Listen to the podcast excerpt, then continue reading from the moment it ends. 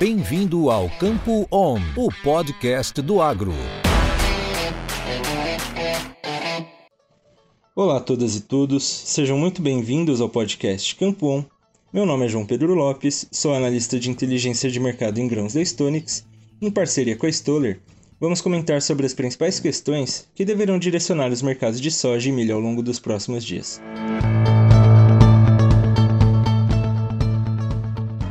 Antes, gostaria de comentar um pouco como foi o mercado dos grãos na semana anterior em Chicago. Tanto o milho quanto a soja apresentaram grande volatilidade nas últimas sessões, se revezando entre dias de alta e de baixa. Porém, para ambos os grãos, o saldo do período foi positivo.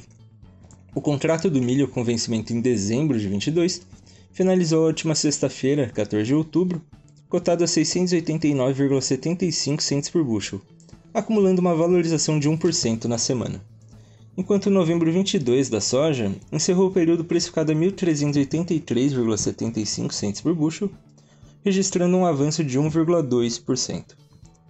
Um dos fundamentos que deu grande suporte ao mercado de grãos na semana passada foi a escalada do conflito no Mar Negro. Recentemente, a Rússia convocou reservistas para seu exército, anexou quatro territórios ucranianos e ameaçou utilizar armas nucleares no conflito. Em contrapartida, Líderes de potências ocidentais declararam que a Rússia sofreria as consequências caso promovesse um ataque nuclear ao território ucraniano. Por outro lado, o bom progresso da safra dos Estados Unidos limitou essas altas. Até o dia 9 de outubro, a colheita de milho havia atingido 31%, contra a média de 5 anos de 30%, ao passo que a colheita da soja havia atingido 44%, contra a média de 38%. O padrão de clima seco tem sido excelente para os trabalhos de campo, mas desfavorável para o transporte fluvial norte-americano. A falta de chuvas tem resultado em um baixo nível do rio Mississippi, por onde é escoado grande parte dos grãos norte-americanos e prejudicado o sistema de transporte dos Estados Unidos. As previsões climáticas atuais não apontam para um volume de precipitação suficiente para melhorar essa situação, e a expectativa é que os níveis do rio continuem recuando nos próximos dias. No último dia 12 de outubro, o USDA divulgou seu relatório mensal de oferta e demanda. No caso do milho, uma das principais surpresas foi o rendimento da safra 22-23 dos Estados Unidos, estimado agora em 10,79 toneladas por hectare, número abaixo do esperado pelo mercado, o que resultou em uma queda na produção de 354,2 para 352,95 milhões de toneladas. Além disso, os estoques de passagem da safra 21-22 também foram reduzidos para 35 milhões de toneladas. A estimativa de exportação para 22-23 foi reduzida de 57,8 para 54,6 milhões de toneladas, mudança que não foi capaz de compensar os cortes pelo lado da oferta, resultando em uma redução nos estoques finais em 22-23 para 29,8 milhões de toneladas.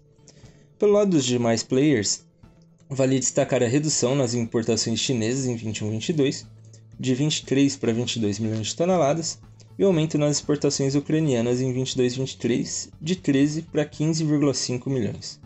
Contudo, com a escalada do conflito no Mar Negro, a continuidade do acordo de exportação de grãos pelos portos marítimos ucranianos foi colocada em xeque, e portanto este número está sujeito a alterações.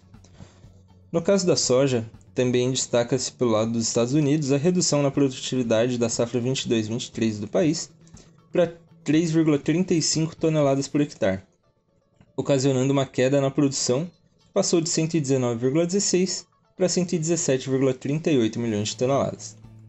Essa menor oferta foi parcialmente compensada pelas revisões no balanço da temporada 21-22, que resultaram em um estoque de passagem de 7,45 milhões de toneladas, levemente acima do estimado anteriormente. O consumo doméstico em 22-23 foi elevado em cerca de 250 mil toneladas para 64,15 milhões, ao passo que as exportações sofreram um corte de aproximadamente 900 mil toneladas para 55,7 milhões. Para os demais players, destaque para o aumento na produção brasileira em 22-23, de 149 para 152 milhões de toneladas, e das importações chinesas, de 97 para 98 milhões. Foi divulgado na última semana que em setembro o CPI, o índice de preços ao consumidor dos Estados Unidos, subiu 0,4 ponto percentual em relação a agosto, superando o esperado pelo mercado e resultando em uma taxa acumulada de 8,2% em 12 meses. Após a surpresa na leitura do CPI de setembro, os investidores passaram a visualizar um aperto monetário ainda mais vigoroso pelo Fed em sua busca pela restabilização de preços, elevando-se as expectativas de um aumento na taxa de juros, o que agiu como um fator de pressão aos futuros dos grãos. Na próxima semana, um dos focos do mercado deve ser a reação das autoridades do Fed a essa leitura acima do esperado para o CPI. Bom, por hoje é isso. Obrigado a todos, uma ótima semana e até a próxima. Isso é conhecimento, isso é Stoller.